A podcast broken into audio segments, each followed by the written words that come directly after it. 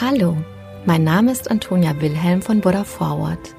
Ich begrüße dich sehr herzlich zum Podcast Die gute Nachricht.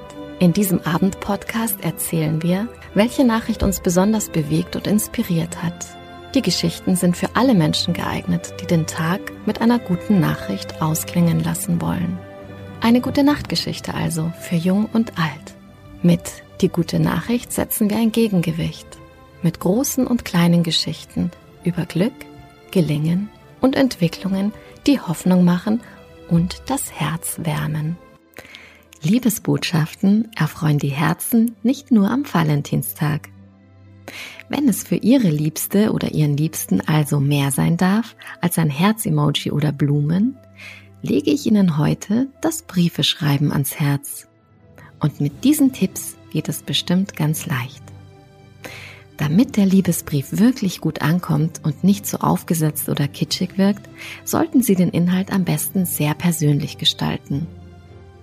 Besonders schön können Sie einen Liebesbrief damit beginnen, indem Sie auf ein gemeinsames Erlebnis anspielen und Ihren Partner so noch einmal daran erinnern. Dann wird er diesen Moment und die damit verbundenen Gefühle gleich noch einmal spüren.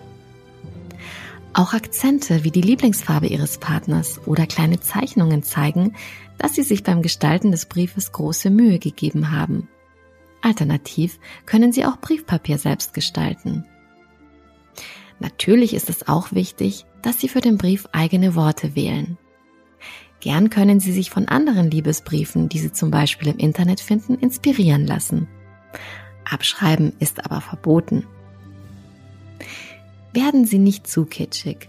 Sie wollen Ihrer Liebsten die Sterne vom Himmel holen und sie jeden Tag auf Händen tragen? Respekt für Ihr Vorhaben, das allerdings ziemlich unrealistisch ist. Versprechen Sie also lieber Dinge, die Sie auch halten können. Der Inhalt des Briefes ist selbstverständlich wichtig, damit Sie Ihre Liebe beweisen können. Genauso bedeutsam kann aber auch das Drumherum sein. Zum Beispiel, in welcher Situation Sie Ihrem Partner die Zahlen übergeben. Wählen Sie den richtigen Zeitpunkt. Sie können mit einem Liebesbrief überraschend den Alltag Ihres Partners versüßen oder einen besonderen Zeitpunkt wie den Jahrestag oder den Valentinstag dafür auswählen.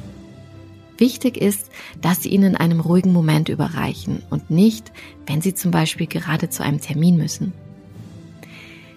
Sie können den Liebesbrief selbst vorlesen oder ihn vom Partner selbst lesen lassen. Wenn Sie ihn persönlich vorlesen, können Sie manche Passagen oder Worte noch intensiver betonen. Und besonders schön wird es, wenn Sie schon vor dem Überreichen des Briefes einen romantischen Moment erzeugen. Das geht etwa mit einem gekochten Essen oder einem liebevollen Kuss oder mit einer intensiven Umarmung. Ich hoffe, diese Ideen für Ihren nächsten Liebesbrief haben Sie inspiriert.